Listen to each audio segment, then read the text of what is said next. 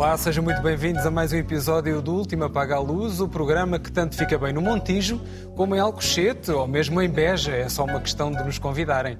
Vamos já avançar para a análise das notícias da semana e para isso tenho comigo os melhores especialistas, a historiadora Raquel Varela, o jornalista Joaquim Vieira e o especialista em comunicação Rodrigo Meita de Deus. A escritora Inês Pedrosa hoje não pode estar connosco porque foi apanhada nas malhas do Covid. Grande abraço Inês e as melhoras. Começamos em modo massa crítica, com uma demissão irrevogável, pelo menos era o que dizia a imprensa.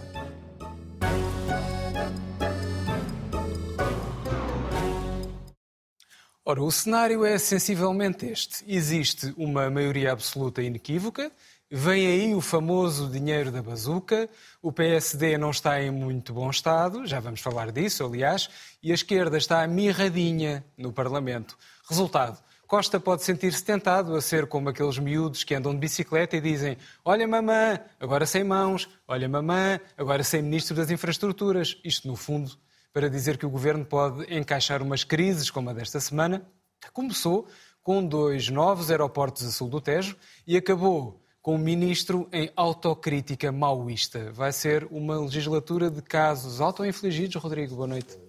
Foi extraordinário, boa noite, Pedro. Foi extraordinário porque tem, tem que imaginar um alemão a ver as notícias portuguesas em que um dia acorda com a ruptura do SNS, no outro com o anúncio de dois aeroportos novos eh, no dia a seguir, eh, a revogação dos dois novos aeroportos, a admissão do ministro e, afinal, o ministro eh, pediu para ficar junto do Primeiro-Ministro. Mas eu, mas eu, em vez da política, isso preferia falar sobre o processo. E trouxe-vos um vídeo que eu acho que pode ser útil para explicar a natureza do processo que estamos a discutir. Vamos ver então o vídeo. Foi esta manhã, durante a posse do novo presidente da ANA e do novo diretor-geral da Aviação Civil, que Ferreira do Amaral lançou o desafio arranjar uma nova alternativa para o aeroporto de Lisboa. A decisão de estudar uma nova localização para um aeroporto internacional de Lisboa deve-se fundamentalmente ao facto do atual aeroporto da Portela, com uma capacidade para 16 milhões de passageiros ano, após as ampliações, já não conseguir absorver a totalidade do tráfego aéreo daqui a uns 14 ou 15 anos. Mesmo assim, não é cedo para procurar uma nova alternativa ao aeroporto de Lisboa, que, uma vez saturado, poderá causar grandes problemas ao tráfego aéreo para a região de Lisboa e do país.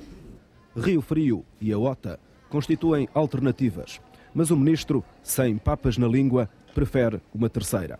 Uma delas tem sido falada recentemente é a alternativa do Montijo, alternativa certamente atraente por vários critérios, mas com dificuldades noutros.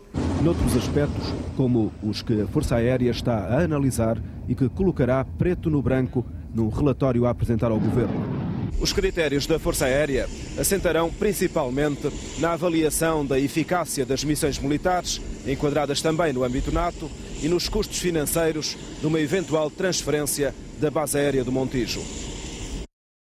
Só para dar aqui um bocadinho de contexto, este é um período em que o muro de Berlim tinha caído há dois anos. Sim, mas eh, era fundamental a base aérea do Montijo para assegurar as missões da NATO, como toda a gente sabe, ou uma questão de valores, porque depois, em 2018, a Força Aérea chegou à conclusão que por 200 milhões de euros as missões estratégicas da NATO não eram assim tão importantes. 200 milhões de euros. E três anos para, para tirarem de lá os dois aviões que sobraram. Uh, três anos. Uh, o relatório é oficial do Ministério da Defesa e é de 2018. Nos últimos anos isto foi uma coisa bastante engraçada. Eu trouxe-vos trouxe mais ou menos uma cronologia. Em 2015, o governo Passos Coelho aponta para o Montijo, não diz que essa é a solução. No ano seguinte, o ministro Pedro Marques pede um novo estudo. Portanto, é, paga-se outra vez outro estudo para, para chegar à conclusão que então pronto, o Montijo então pode ser. Em 2017, o ministro Pedro Marques então anuncia o Montijo numa cerimónia pública e eu tenho provas disso. Vamos ver o, o vídeo. É aquela que é compatível com as condições económicas do país, com as condições financeiras do país e esta solução é a solução que apresenta melhor viabilidade. Esta é a parte engraçada, que não foi só o já foi há cinco anos. Pedro Marques, também o Primeiro-Ministro, já foi há cinco anos. E isto é espetacular, porque o aeroporto, o Presidente Marcelo Rebelo de Sousa, nesse mesmo mês, anunciou que o novo aeroporto devia ter o nome de Mário Soares. Coitado do Mário Soares, uma vez que Costa tinha queimado a hipótese de Lisboa-Portela para, para nome de aeroporto com Mário Soares, então ficou, ficou o Montijo. Em 2018, então, começam os problemas. A defesa lá diz que são os 200 milhões de euros e a TAP depois diz que não chega ao novo aeroporto. Em 2019 sai uma avaliação de impacto ambiental favorável ao Montijo, mas condicionada. Uma das medidas que a Vansi tinha que pagar, um, para além de arranjar os, os, telhados das casas das pessoas, era comprar barcos para Transtejo, que é uma coisa que faz sentido para um operador de, de aeroportos. E depois, em 2021, então, a Câmara, as câmaras do Seixal e Moita param o processo e exigem uma avaliação ambiental estratégica, que convém não confundir com uma avaliação ambiental de impacto ambiental. São duas coisas diferentes, mas também metem muitos estudos. O ministro Pedro Nuno Santos então diz que, sim senhor, vai fazer a avaliação, de, avaliação ambiental estratégica, são 2 milhões de euros de avaliação ambiental estratégica, para decidir então o destino do aeroporto, aquela coisa que já está decidida mais ou menos há 30 anos, anunciada várias vezes, mas uh, lá insistiu nisso, com a concordância do nosso líder do PSD, Rui Rio, que aliás exigiu que se voltasse a ajustar os três cenários, porque não gostava que houvesse um aeroporto novo em Lisboa e estava amoado porque o ministro não falava diretamente com o líder da oposição, porque na altura ainda havia geringonça, e portanto a coisa foi-se atrasando. Parte mais engraçada, este ano, a dita avaliação ambiental estratégica é adjudicada a uma empresa e descobre-se que a empresa é do operador espanhol dos aeroportos. Portanto, o concorrente espanhol do aeroporto de Lisboa ia decidir onde é que ia ficar o novo aeroporto de Lisboa e o ministro achou aquilo mal, eh, bem, o país achou aquilo mal, e tentaram revogar o concurso, que é uma das coisas que vem no despacho. E então chegamos a esta altura espetacular e extraordinária, que é o ministro diz que pronto, já chega, vamos decidir. Decidimos, esqueceu-se foi de comunicar a decisão a toda a gente, ou pelo menos assim consta a decisão que, entretanto, é a mesma há 30 anos, que é a mesma Portela, Portela mais um. Duas notas engraçadas. Primeiro, o PS não precisa do voto do PST para construir um novo aeroporto. É, é uma, é uma cortesia. Então. É uma então. cortesia, é uma cortesia, mas não é preciso e o próprio despacho do ministro diz isso. Segunda coisa engraçada, o despacho do ministro, que não é do ministro, é de um secretário de Estado, eh, tem várias particularidades, mas falha sobretudo nas formalidades e na competência, coisa que, aliás, pouca gente deu destaque. Primeiro é o secretário de Estado que assina um despacho, e depois o secretário de Estado manda ao Parlamento aprovar uma lei. Eh, uma alteração a uma lei, que é uma coisa um bocadinho contra o princípio da separação de poderes, porque era suposto aquilo ser uma coisa distinta e os deputados terem vontade própria. O Governo ainda não manda o Parlamento alterar leis, pode fazer emitir recomendações ou falar com o líder do grupo parlamentar e pedir-lhe para fazer essa alteração, mas não manda. E, portanto, são mais do que a cena das entrevistas e da politiquice, o, plano Pedro Nuno Santos começa por falhar logo nas formalidades e na questão da competência, onde chegamos ao ponto final uh, da minha longa rábula, uh, que é esta ideia de que o Primeiro-Ministro descobre, prova e demonstra que tem um Ministro das Obras Públicas incompetente e isso não o incomoda ao ponto de demitir, é grave. É grave. Porque não é um problema de falta de confiança, é um problema de facto de competência. E nós, uh, em 2022, julho de 2022, portanto este ano, podíamos estar a inaugurar um novo aeroporto se não fosse tanta politiquice. Bem, Joaquim. Podíamos estar... Politiquice. Nós podíamos estar a inaugurar há muito tempo, porque na realidade o processo não começou há 30 anos, começou há 53 anos. É? O governo de Marcelo Caetano ainda em ditadura e a, a, opção na altura era Rio Frio, também na margem sul, e portanto nós, isto revela sobretudo a nossa incapacidade de construir uma obra. Uh, isto é um bocado das obras Santa Engrácia, não é? Ou por, por, isto, ou por aquilo, ou por esta razão, ou por aquela, ou porque não há dinheiro, ou porque as pessoas estão a discutir, ou porque não há visão estratégica porque há visões em confronto, mas ninguém, ninguém consegue de facto tomar uma decisão definitiva. É preciso, naturalmente, pesar muitos, uh, muitas variáveis. A questão ambiental é muito importante. Não há soluções ideais, de resto. Ou é por causa das aves, ou é por causa das águas, ou é por causa da lesira, ou é por causa disto, ou é por causa das montanhas. Não existem, mas, é um aeroporto. Uh, mas uh, é preciso tomar uma opção por aquilo que é menos mau e que é, ao mesmo tempo, mais funcional ou mais prático ou que resulte melhor. E ninguém tem esse, esse poder e essa competência até agora. Um, e, e, de facto, isto é uma coisa dramática. Este episódio desta semana vai protelar uma decisão ainda para muito mais tarde. Uh, e, portanto, não é, é, é, talvez para o tempo dos nossos netos, uh, não será antes, com certeza, são mais 50 anos. Por causa disto, se calhar, esta semana são mais 50 anos. Agora, isto tem os aspectos técnicos, não é? Que é a escolha do local. e tem os aspectos políticos. Os aspectos políticos, de facto, o que aconteceu esta semana é uma coisa que seria impensável. Apesar de toda a gente diz que é impensável, mas não é novo, porque nós tivemos um, uma situação idêntica com o governo Passos Coelho, é a história do irrevogável, de Paulo Portas, e no fundo, num momento tão dramático em que se pensava que aquilo que a corda ia partir, acabaram por ficar os dois. E neste caso o ministro não disse que saía. Uh, como? Ao contrário do Paulo Portas, o ministro não disse que saía. Uh, pois, o ministro não era irrevogável. Era irrevogável era fazer o aeroporto. Aliás, os aeroportos, porque ele pela primeira vez aparece também no cenário dois aeroportos. Portanto, a trama complica-se. Portanto, a situação está cada vez mais densa. mas é verdade que ele não disse que saía. Agora, uma situação destas em que há um ministro que de facto toma esta iniciativa, e como disse o Rodrigo, não é um ministro, no fundo é, um, é o seu secretário de Estado, que é um jovem de 30 anos, jurista, tinha sido assessor, antes de ser secretário de Estado, de, de vários, uh, vários membros do governo PS, inclusive é do próprio Pedro Nuno Santos. Uh, e, portanto, de repente parece que é ele que, este jovem de 30 anos, que, que põe o país todo em polvorosa, não é? Que ninguém sabe quem é, porque o nome dele praticamente é desconhecido, penso que se chama Hugo Mendes. Uh, mas, naturalmente, deve ter seguido as ordens do ministro. Agora, não se percebe como é que. Parece que o ministro acordou de repente, Pedro Nuno Santos, virado para o outro lado e lembra-se, bom, agora é que é, é, hoje e vamos fazer este despacho. Mas, de facto, isto brada aos céus porque uh, é contra tudo que é a lógica de governação e, portanto, uh, não se percebe. Isso aqui é, é, é de facto, uma coisa que, que, está para explicar. Como é que, depois de ter feito aquele contra-despacho, anular o despacho de Pedro Nuno Santos, que é de, de uma violência tremenda, que António Costa acaba por, após reunir com ele, mantê-lo no governo. E, portanto, isto é um, é um mistério uh, que ainda não está explicado. O que é que aconteceu nesse encontro que houve entre os dois? Parece que António Costa, de alguma forma, tem um rabo preso nisto também. Agora, não sabemos de que maneira. Uh, porque, na realidade, uh, António Costa, que já afastou o ministro por ter prometido umas chapadas no Facebook, uh, atende-se disto, que é uma coisa de uma gravidade, não é? Que não se compara com esta, não é? Uh, decide manter este ministro a situação que é má para os dois. É má para António Costa, porque isto é uma perda, uma erosão da sua autoridade como chefe do governo, como primeiro-ministro. Isto uh, quer dizer que os ministros, a partir de agora, acham que podem prevaricar, que podem fazer coisas pela sua própria iniciativa, sem comunicar necessariamente ao chefe, porque ele não os vai admitir. Ou pelo menos já há um precedente e, portanto, se não o fez com o Pedro Nuno Santos, não o pode fazer com os outros. E depois, é, é e portanto, de facto, é, é um primeiro-ministro que tem menos autoridade a partir de agora. E depois o próprio Pedro Nuno Santos aceitou uma situação bastante humilhante, quer dizer, há aqui uma questão também de dignidade. E, portanto, ele próprio, que queria conduzir uma ala à esquerda eh, do PS, que tinha aspirações a suceder eh, a António Costa pela esquerda eh, e que apresentou isso até num célebre congresso em que o António Costa disse: atenção, eu ainda não pus os papéis para a reforma, portanto, travão às quatro mãos, ainda é, ainda é muito cedo, às quatro rodas, melhor dizendo, ainda é muito cedo para isso.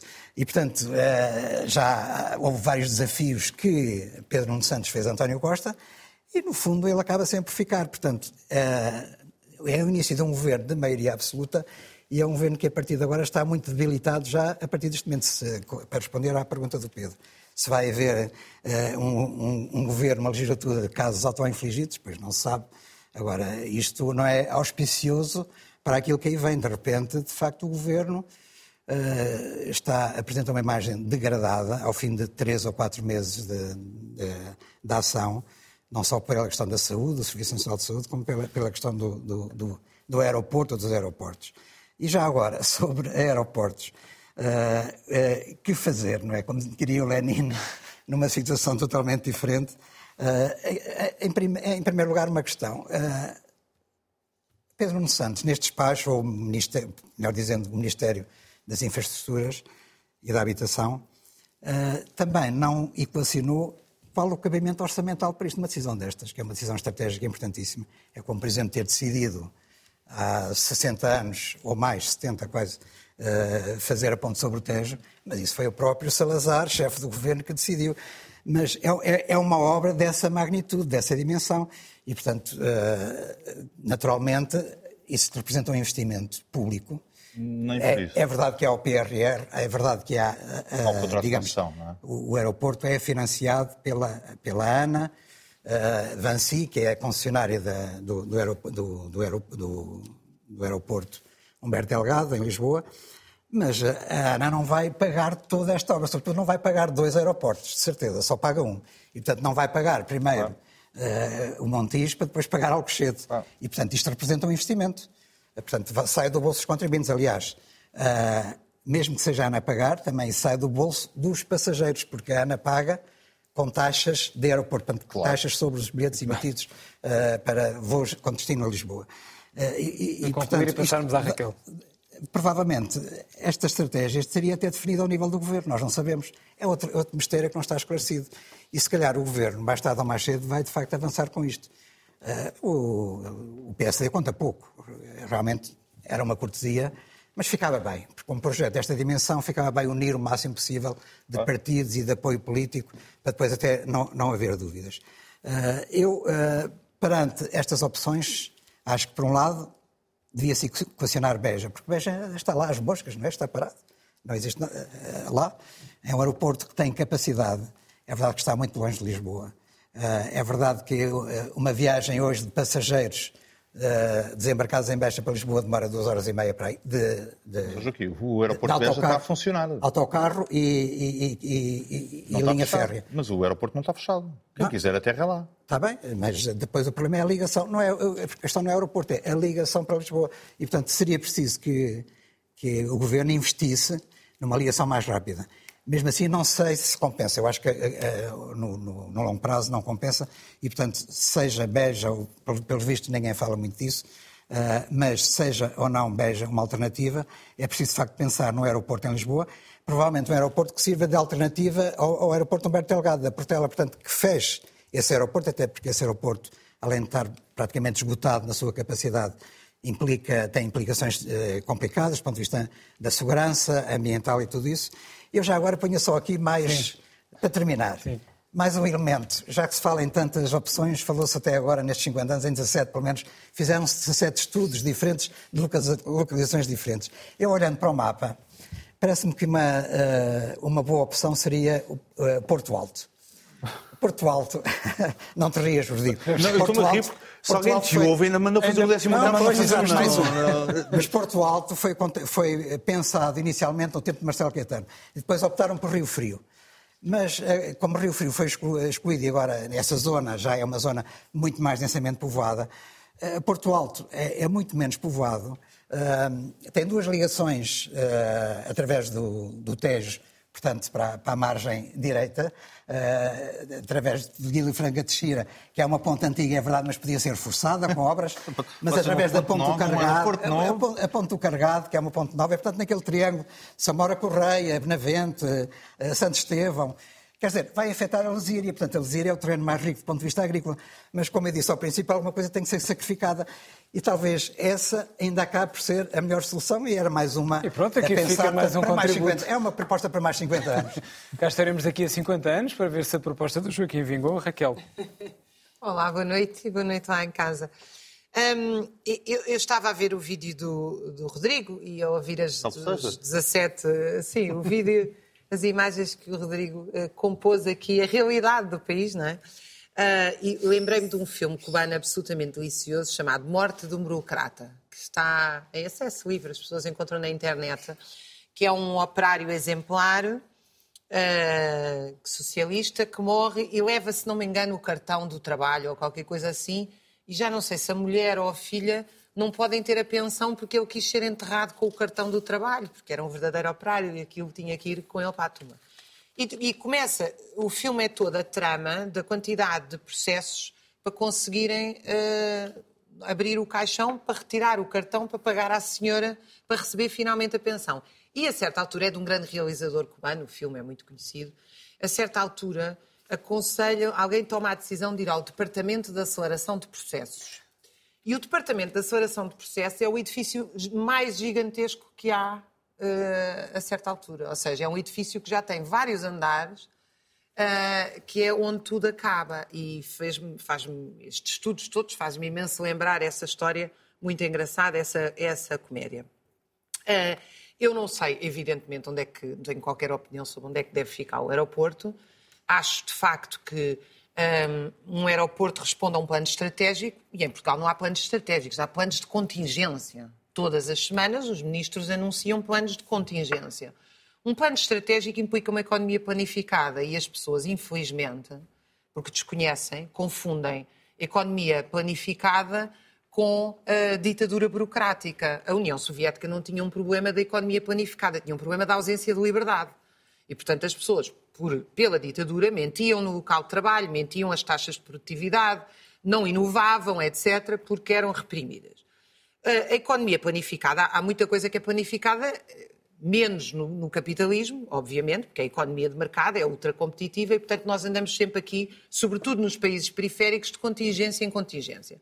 Tem que haver um plano estratégico. Esse plano estratégico, não sei qual é, volto a dizer, mas tem que obedecer a uma estratégia de desenvolvimento do país que eu, pessoalmente, acho que não passa nem por tornar a Altice uma renda fixa, que é o que a Altice é. A Altice é uma empresa francesa que vive de rendas fixas dos aeroportos, da ponte, se não me engano. Penso que também Vancy, tem. Vancy. Ah, perdão, não é Altice, é Vancy. Vancy.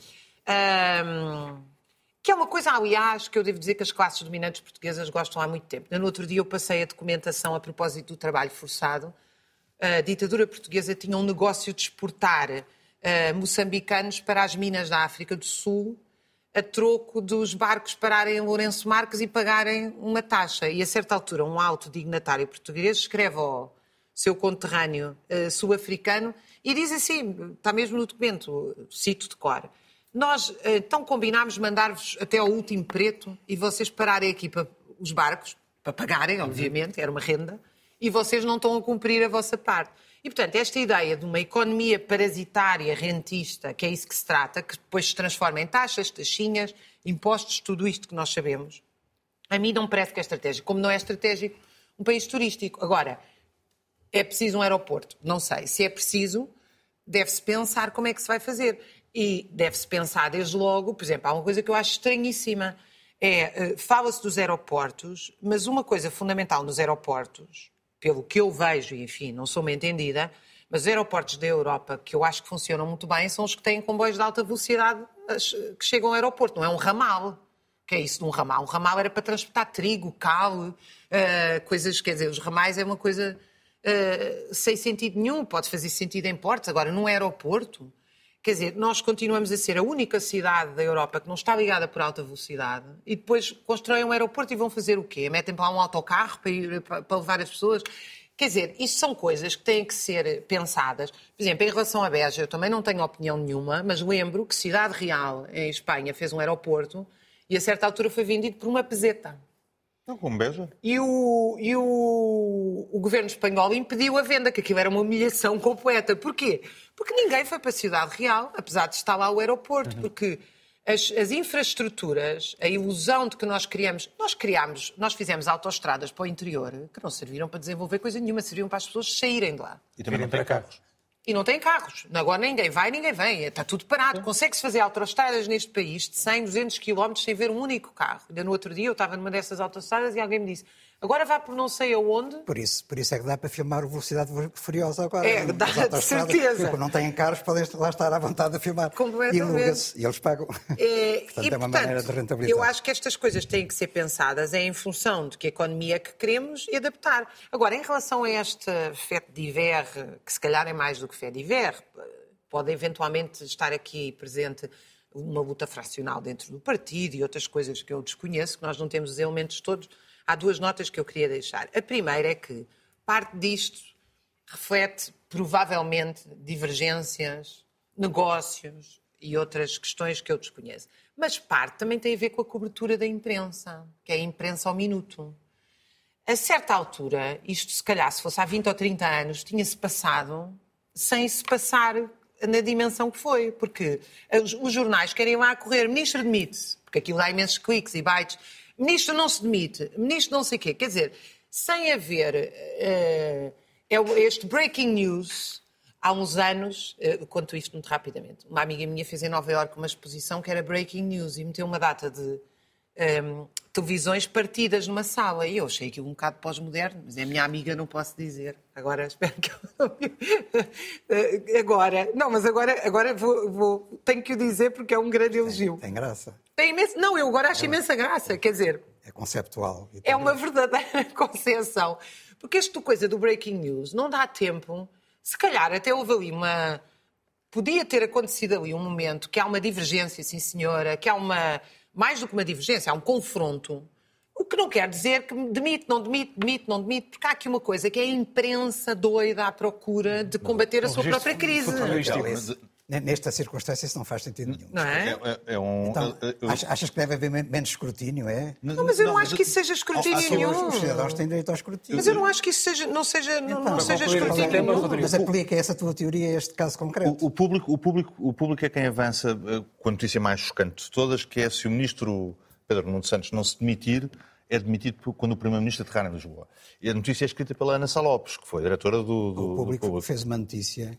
Ela não escreveria isto. Dizer que ele tinha sido demitido. Sim, não ele não escreveria isto, ela nunca escreveria isto se não tivesse falado ou com o Primeiro-Ministro ou com alguém ao lado do Primeiro-Ministro. Bom, primeiro, não sei se um- escreveria um- ou não, não tem- Não, escreve, não Nós escreve. temos Ninguém visto escreve coisas uma nos coisa jornais- Ninguém escreve. Não, Nós temos não visto coisas nos jornais Não, não, absolutamente não. espantosas, não, não dizer, sei qual é o plano mais, de Tanto mais que ela, ela, a seguir faz uma outra notícia a explicar que afinal Pedro Nuno Santos eh, eh, fica, mas sem nunca explicar o que é que se passou antes. Portanto, aquilo, aquilo Sim, mas- não, não é um problema do jornalismo. É um, proble- problema de gabinetes e, os e aqueles dois gabinetes andaram a falar durante a manhã toda através Sim, mas dos eu jornais. estou a dizer, quando nós queremos O- dar o que atenção, notícias não ao estou- não minuto estou- não estou e a- ao segundo, acabamos. Não é que as pessoas não tenham Alimentar. escrutínio, eu acho que tem que haver um escrutínio e tem que se saber e quais são as decisões e as diferenças e tudo mais. Não é um problema de comunicação social, é um problema de política mesmo, e acho dos que políticos. A, acho que a comunicação social a querer ir, quer ir ao segundo, Deixa-me só sublinhar- saber o que é que se posso passa. sublinhar uma coisa? E muitas vezes não Sim, é possível concluir. saber o que é que se passa ao Eu segundo. Deixa-me só terminar o meu argumento.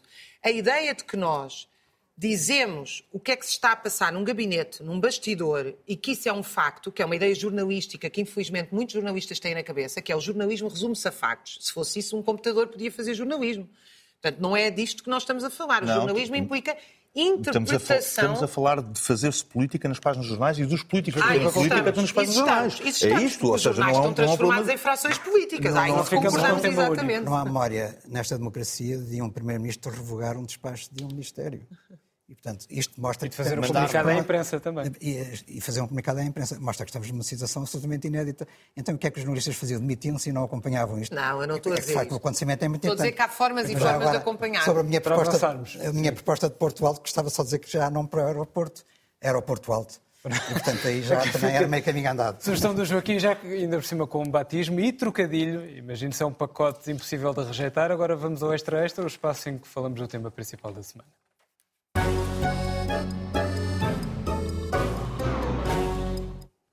Estávamos a avançar, a avançar e a ficar quase sem tempo. Imagine-se ignorar assim o PSD. Este fim de semana há congresso do PSD e aqui estamos nós para meter a nossa colherada no maior partido da oposição. Depois de Rui Rio ter prolongado anormalmente o período de descontos deste jogo, eis que é empossado o novo líder Luís Montenegro. Os mais cínicos dirão, "Eh, já não temos o Passos de volta, temos um da claque dele. Os mais otimistas acharão que Montenegro poderá desgastar o governo Costa e, imagine-se, apresentar soluções para os problemas do país. A ver, vamos. Nesta fase em que os congressos já não são eletivos, há muito menos emoção, a verdade é essa. Ou melhor, não há Santana Lopes. E ainda assim, o que é que pode sair deste encontro, Raquel? Hum, a minha primeira nota sobre isto, eh, eh, eu estive a pensar um bocadinho eh, como é que nós podemos abordar isto de uma forma que seja interessante e que não seja só o que é que cada um diz, porque, volto a dizer, isso não nos diz o que é que acontece. Ah, ou só isso não nos diz o que é que acontece. O PSD eh, está numa crise. A direita está numa crise. Esta crise da direita, bem como, aliás, a social-democracia, eh, estes partidos viveram uma espécie de. anunciaram o fim da história a partir de- do final da década de 80, que era uma espécie de.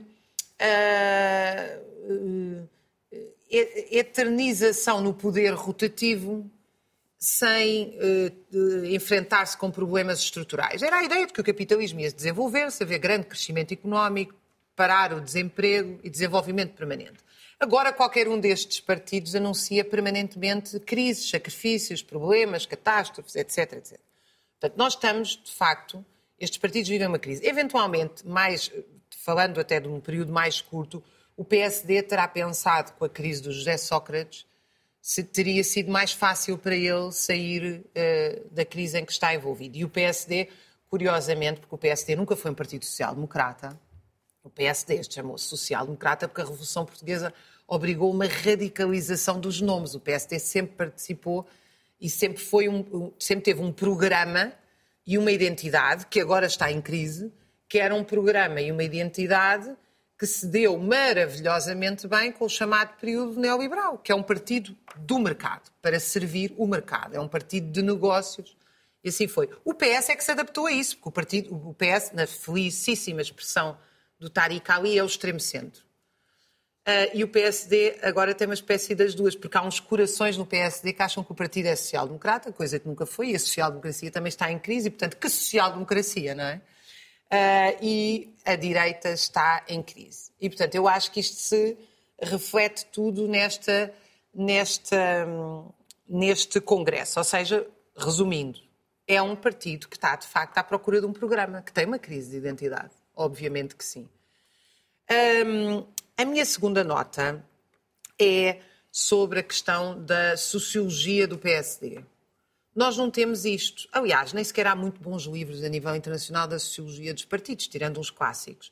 Nós não sabemos muito bem a composição uh, do. Nós temos melhores estudos sociológicos, creio eu, sobre o que era a União Nacional, o Partido Único da Ditadura, do que temos sobre os partidos em democracia. Sobre quem é que são os seus quadros? Um partido define-se pelos seus quadros, pelo seu programa, uma análise do seu eleitorado e a sua direção, a composição da sua direção. Quer dizer, eu chuto que a maioria são advogados, são quadros médios, estão ligados a empresas, mas eu não tenho bem a certeza, porque isto não está feito. Quem são, qual é a média de idade dos seus militantes, etc. Eu penso que não há para o PSD e quase não há para nenhum partido. Portanto, nós não sabemos muito bem o que é que se passa ali. Agora, aquilo que nós assistimos, eu tenho muitas dúvidas, um, e, e acho que isto está relacionado com a primeira questão, não há um plano, não há um plano estratégico, portanto, nenhum destes partidos tem um plano estratégico. São, são planos de contingência. E já o jargão, aliás, assumiram-no lindamente. O Serviço Nacional de Saúde está em colapso, temos um plano de contingência. Depois veio o PSD e diz: Ah, mas uh, não, tem que resolver. Mas o que é que o PSD fez em relação ao Serviço Nacional de Saúde a não ser dar cabo dele com subcontratações e suborçamentação? E, portanto, não é o PS e o PSD, neste caso, estão absolutamente no, no, mesmo barco. Eu, aliás, sou das pessoas que acho que não é só neste caso, é muito mais casos. Acho que foi uma completa ilusão pensar que o PS era estruturalmente um país ligado às questões laborais ou à esquerda em geral. Nem já nas questões, é muito engraçado ver até a evolução do próprio CDS. Porque a grande diferença neste extremo centro, quando aderiram ao mercado, às leis do mercado, o mercado manda, foi a dimensão do conservadorismo. Mas uh, uh, o liberalismo imposto até em partidos como o CDS, a visão, uma visão mais liberal dos, dos costumes, e portanto é muito difícil distingui-los. E o PSD tá, faz este congresso numa altura em que o PS está, de facto, com maioria absoluta, quanto a mim, uma maioria absoluta muito mais frágil socialmente do que o PS pensa, mas evidentemente que essa, essa, essa dimensão acontece. Agora, o que é que vai ser daqui? Eu acho que os próximos anos vão ser anos de, olhando para o que se está a passar na Europa, há aqui uma desagregação social que as medidas assistencialistas não vão conseguir compensar e eh, esta eh, o Chega, quer dizer, o Chega foi parido dentro da barriga do PSD e do CDS.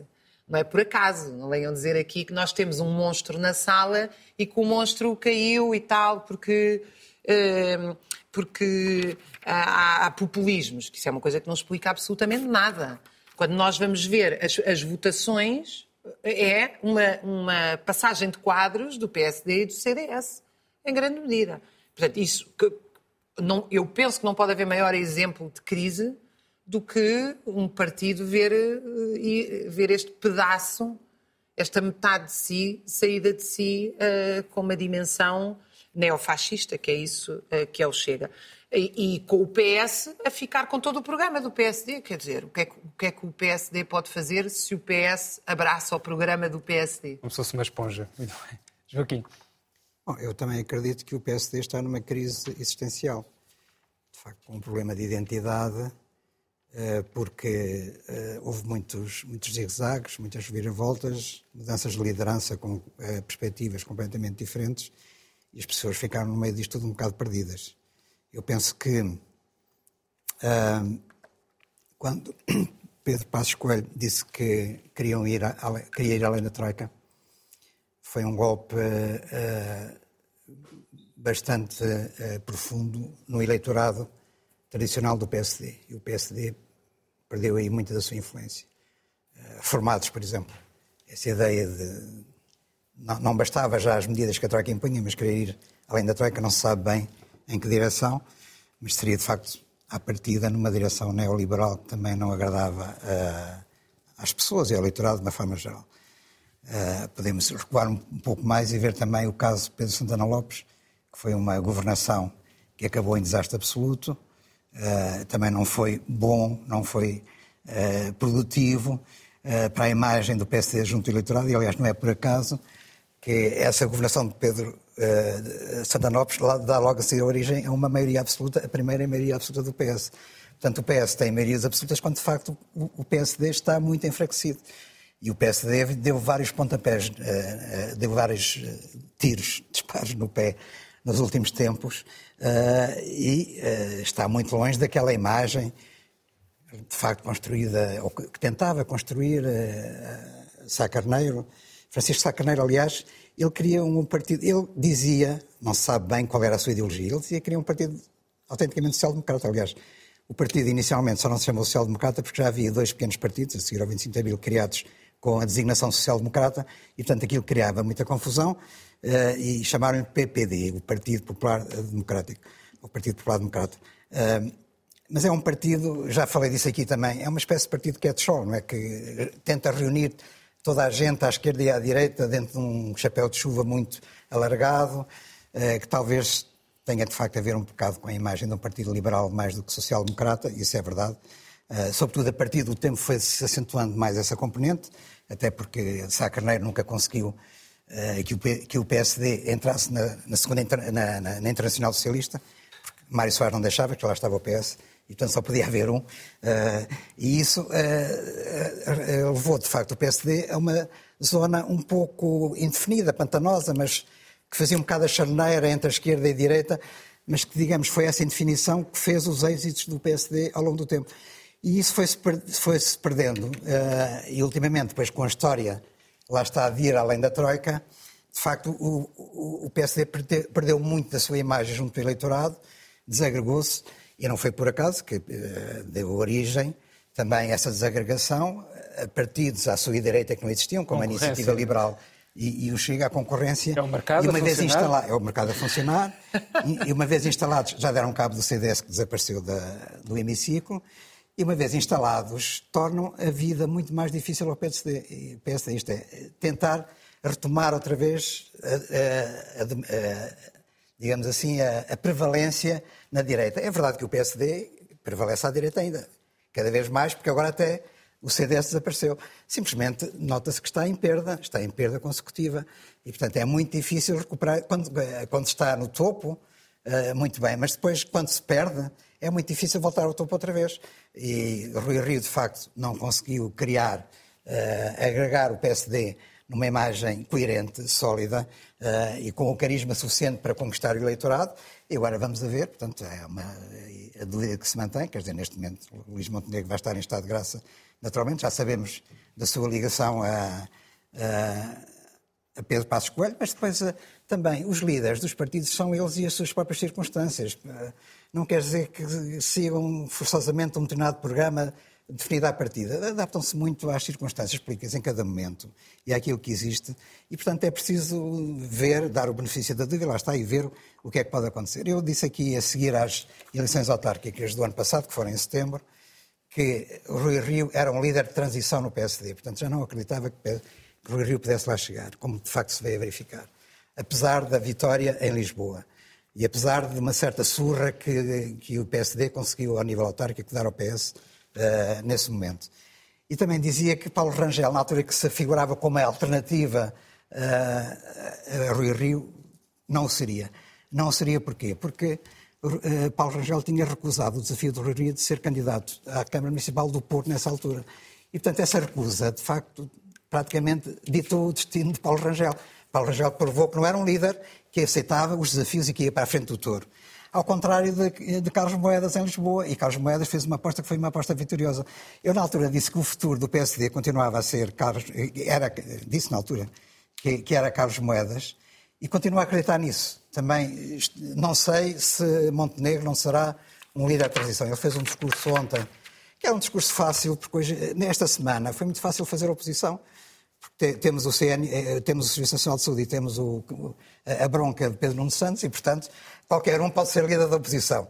Portanto, aguardemos pelo discurso da manhã. Mas, fora isso, fora esses dois âmbitos, enfim, eh, falta mais alguma coisa para me convencer.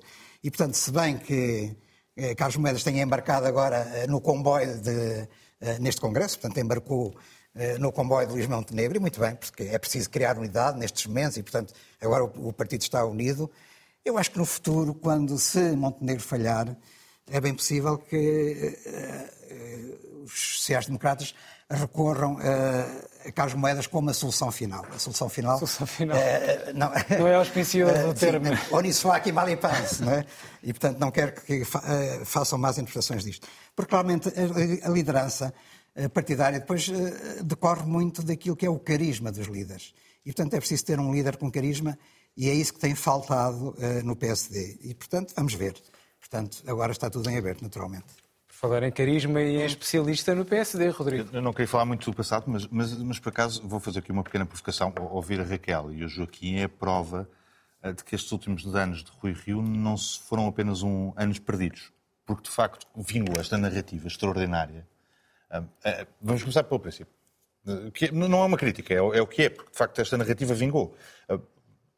Parece que Passo Escolho perdeu eleições, ou não perdeu eleições ele conseguiu fazer tudo aquilo que fez e mesmo assim ganhou umas eleições. Olha, Até a ideia de que alienou o eleitorado, a ideia de que alienou o eleitorado não tem tradução matemática. Mas eu, eu é, posso, uma, é um... Eu posso fazer um paralelismo. É uma ganhou, percepção. É, Passos Coelho ganhou as eleições tal como Sócrates ganhou as eleições em 2009. Servir de muito? Não servir? Não, não, não, estou, não, estou, não, estou, não, estou a dizer, não estou a dizer que, não, que conseguiu formar a maioria na Assembleia. Queda, não é? não. Hoje, o, quê? o que é extraordinário? O que é extraordinário é depois daqueles quatro anos que foram, para todos os efeitos, duríssimos, ter vencido eleições. O que quer dizer que a, que a ideia de que alienou o eleitorado do PSD não cola com os números, não cola, não, não, não cola com os números, não, não, há, não há base factual. Depois temos a, a visão, esta narrativa triunfante de quatro anos de geringonça, que é alguém dizer que o PSD é neoliberal. Que é, pronto, ok, é Raquel, eu percebo. Para a Raquel, não é para, para a Raquel é qualquer pessoa que acredite, que acredite então, mas o PSD não é pode haver iniciativa é privada ou neoliberal. Quer, é o quê? Oh, oh, Raquel, não é neoliberal. Quer dizer, mas não. pronto, mas, mas, eu, mas eu admito que, pronto... Fico surpreendidíssima. É, é, não, mas o que, o, que é, o que é verdade é que estes quatro anos de geringonça permitiram... Uh, estes quatro anos de geringonça, não, estes, estes anos Mas eu acho que o PS é um partido neoliberal. Oh, oh, oh, Raquel, o, o, o PSD, quando teve no governo, aumentou a carga fiscal sobre os cidadãos, não desmantelou nenhum essa serviço carga do fiscal, Estado. Essa carga fiscal sobre os cidadãos foi aumentada para pagar dívida pública aos acionistas privados? Aos acion... Bom, é, é este género de fantasias... Não foi para criar emprego para os trabalhadores? Não, claro, claro, é evidente. Não há investimento. Claro não. não. há investimento. E depois consegue dizer a expressão mercado, negócios e empresários como se fosse uma coisa má, que, que é o, o triunfo do, do discurso populista de Geringonça, que é, bom, ele é um empresário, deve estar interessado nos negócios. Não, chama-se economia. Por acaso eles chamam-se cidadãos. É aquela coisa normal que as pessoas, não, é as pessoas que não vivem do Estado têm que viver de qualquer outra coisa. Pronto, e a maior parte das pessoas ainda não vive do Estado. A maior parte das pessoas ainda não vive do Estado, portanto, vive do mercado, dos negócios e dos empresários. E o Estado chama-se trabalho. serve o mercado. Chama-se trabalho, essa coisa. Não, o, Estado, o, Estado, não tem que servir o, o, mercado, o Estado tem que servir os cidadãos. ah, é, eu também acho. É aquilo que se devia estar a discutir. Não é, não é os cidadãos servirem o Estado, de certeza. Mas isso, acreditar na ideia de que o Estado não tem que servir, o, que tem que servir os cidadãos, não é neoliberalismo. É bom senso e alguns até dizem que é social-democracia, imagine-se. Mas pronto, mas, mas não queria discutir o passado, porque há umas coisas mais importantes, que eu, algumas notas que eu queria deixar sobre este Congresso. Há um problema de conteúdos. Não, não sei se, pelo menos até, até agora, o Congresso do PSD ainda não deu uma ideia. Não sei se é por medo que as ideias causam rupturas, espero que não. Uh, se é uma questão de calendário, porque normalmente as ideias só são apresentadas no último dia de Congresso, que é para animar as hostes. As hostes. Até agora, o único, a única coisa que se falou sobre o Congresso foi de listas, de facto.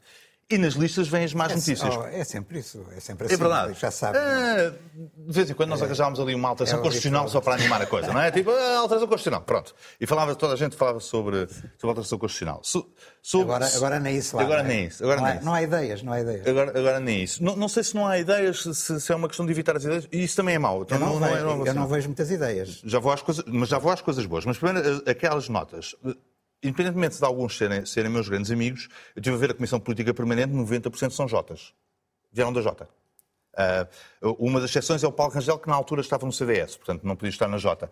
Ah, mas, mas, mas é o que é. Portanto, ah, coisa que acontece exatamente no PS. Coisa que a Raquel deve gostar, porque significa a profissionalização da política, seguindo Eu as linhas sou Sim, sim, a profissionalização da No- política. Mas, mas são, são cada vez mais. Pronto, estou a ser injusto. Ah, na CDU chamam-se funcionários ah, no, no, no PS, contra a nos, nos profissionalização da partidos política, do, do Bloco. Central ah, são, são profissionais, são profissionais da, da- da política, Colaboradores. mas não são. São colaboradores São do colaboradores, mas, mas existe. Bons sinais. ah, bons sinais ah, a pensar que se pode recuperar o tempo perdido. Os convites feitos ao Rangel ao Pinto Luz e ao Moreira da Silva é um bom sinal, porque normalmente os congressos do Corro Rio acabavam com gente chateada e a ser eh, convidada a sair do partido, eh, na melhor tradição da pureza ideológica do que é que é social-democracia. Eh, Mau sinal, cada vez que um político do PSD não tem nada para dizer, normalmente fala sobre o Chega. Se é a favor ou contra os acordos com o Chega, que é aquela coisa é, é o fim de linha, é o fim de linha da intervenção política de um, de um- de um dirigente do PSD ou de um militante do PSD, é falar sobre o Chega. Porque quer dizer que já nem acredita é que um o caso- PSD é capaz de ganhar sozinho. Isso é um caso bicudo dentro E- do pior- PSD. Não, não- não é. é. É uma questão. É, uma, é a armadilha final do António Costa. Que, que resultou muito bem nestas últimas legislativas. Que é, em vez de falarmos sobre alguma ideia do PSD, no caso também não havia esse perigo porque não existiam, ah, mas em vez de se falar sobre uma proposta ou uma ideia, não, conseguimos todos falar sobre a relação do Chega com o PSD. Como se fosse possível. Como se não fosse possível falar sobre o PS e as políticas do PS sem falar sobre a política de alianças do Bloco de Esquerda. E foi possível. E foi possível. O Costa não deixou. Por exemplo, não, não, não deixou contaminar. Eles não. Eles vão todos atrás, animadamente, nos congressos, a falar sobre o que é que se vai fazer se o Chega, se vota ou não vota a moção de censura do Chega. Deve, É a aliás- armadilha final. Deixa-me dizer-te em relação a isso, este eu não concordo, mas já sabemos que discordamos, mas eu acho que o PS, a propósito dos jornais serem frações políticas, o PS acarinha o assunto chega justamente para tirar votos ao Sim, PSD. sim, mas sim, sim. Claramente. Sim, sim. E, o- o- é- e e nota-se isso na, na forma inteligente como às vezes o Claramente. António Costa dá importância ao tema, depois tira Não, importância, e o- dá a importância ao importância, o peso que o André Ventura teve na comunicação social quando era um deputado, sim. a comparar Mas para os isso chama-se outros. fazer política. Claro, mas, Ah, mas, ok, do- pois. mas não há político mais habilidoso Não foi o. António Costa que criou o Chega, Nós não? não, quase, mas, mas quase, quase. Nas redes porque inflacionou- circula essa teoria. Foi criado por um Não, tipo não, que saiu do PSD. Mas inflacionou. É? Ou seja, eu soube muitíssimo bem. Até, e nota-se no discurso, de, no discurso de todos os partidos nas legislativas, de repente o problema era se o PSD podia-se coligar com o Chega. Mas está toda a gente a discutir a política de coligações de um partido que não, ganha, que não ganhou as últimas legislativas. Mas que sentido é que isso faz? Em vez de estarmos todos a discutir se, se o PS tinha ou não condições para governar, o que é que ia fazer ao Serviço Nacional de Saúde ou quais eram as propostas do PSD para o país, não estava toda a gente a falar sobre o gato do Rio e sobre a política de coligações do PSD na eventualidade de uma vitória. Que Política, chama-se política. Claro, mas ele é. Mas nós temos um primeiro-ministro. Ah, aliás, este, episódio com o Pedro Nuno Santos mostra uma coisa: não há espaço num governo para dois habilidosos, só para um, não é? E, e o Costa continua a ser o melhor deles todos, em habilidade. Imaginem se ele fosse competente. Imaginem. Fica esta provocação do Rodrigo a António Costa, nosso primeiro-ministro, o mais habilidoso do pedaço, como se diz no Brasil. Agora vamos às gordas com as melhores manchetes da semana.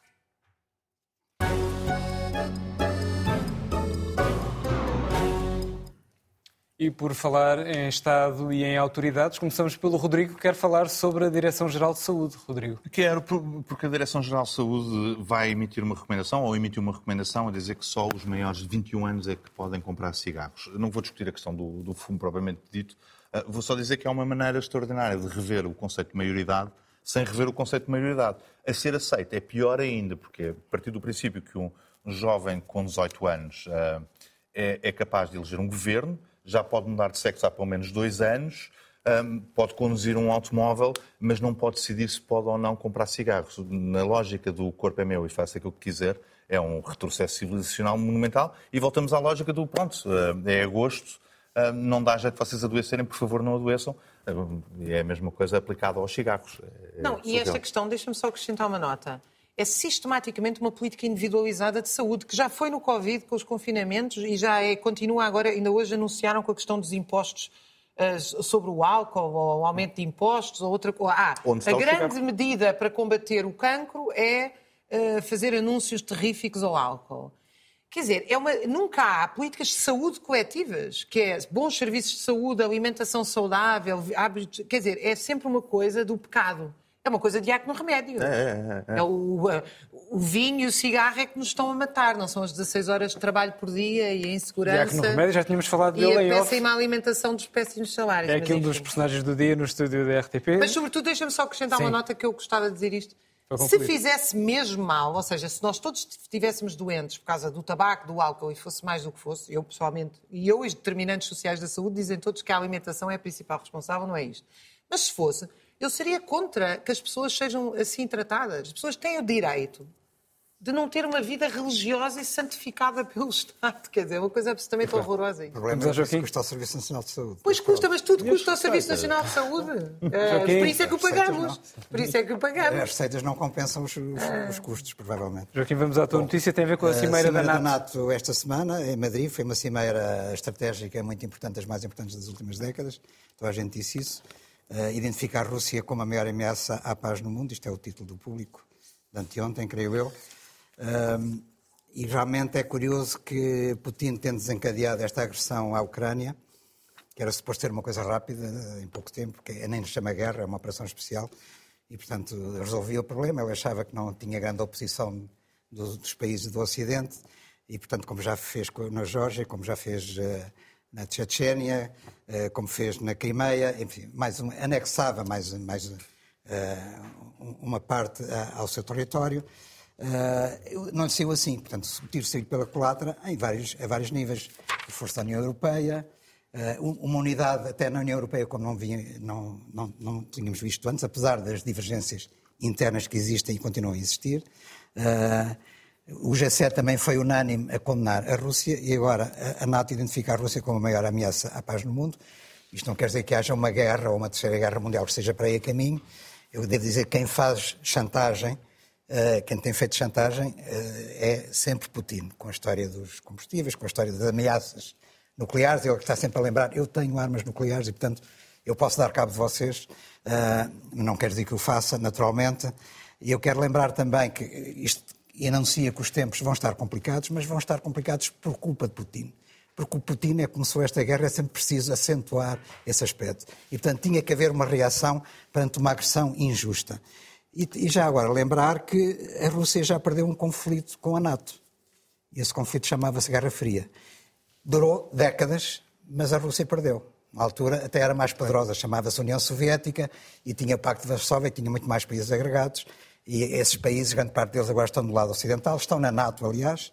O próprio Putin, que não queria a NATO junto à fronteira, que acaba de ganhar mais 1.300 km de fronteira com a Finlândia, que quer entrar para a NATO. Uh, e, portanto, isto pode durar muito tempo, uh, mas é preciso ser, como agora se diz, resiliente e, portanto, insistir uh, que, de facto, há razão em haver uma, digamos assim, em nós, no Ocidente, nos levantarmos contra a ameaça à paz e à segurança mundial que foi desencadeada que é pelo, uma notícia sobre o Reino Unido e o seu sistema de saúde.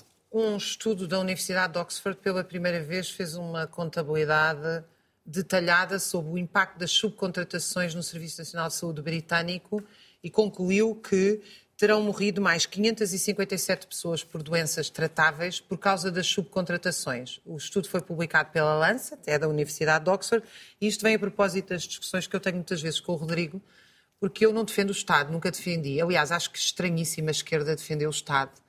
Uh, e acho que isso tem a ver muito com, com, a perda de horizonte da esquerda. O que a esquerda defende é o público, é o bem público e é o não lucro. Isso eu sou. Eu sou contra o lucro. Eu acho que o lucro é um custo da sociedade.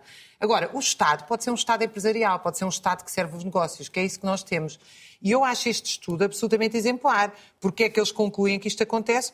Porque justamente o lucro implica um custo para a sociedade. Ou seja, há uma diminuição da qualidade de cuidados de saúde prestados, porque estas empresas subcontratadas são competitivas no mercado, Se uma não baixa os custos, arrasa com a outra. Isto tudo leva a uma sucessão de maus cuidados de saúde. é significativo então, este trabalho. Uma pista para o Serviço Nacional de Saúde Português e as suas subcontratações, saber o que custa e o que é que custa. Assim terminamos Ui. mais um último apaga à luz e com um vídeo da jornada, claro.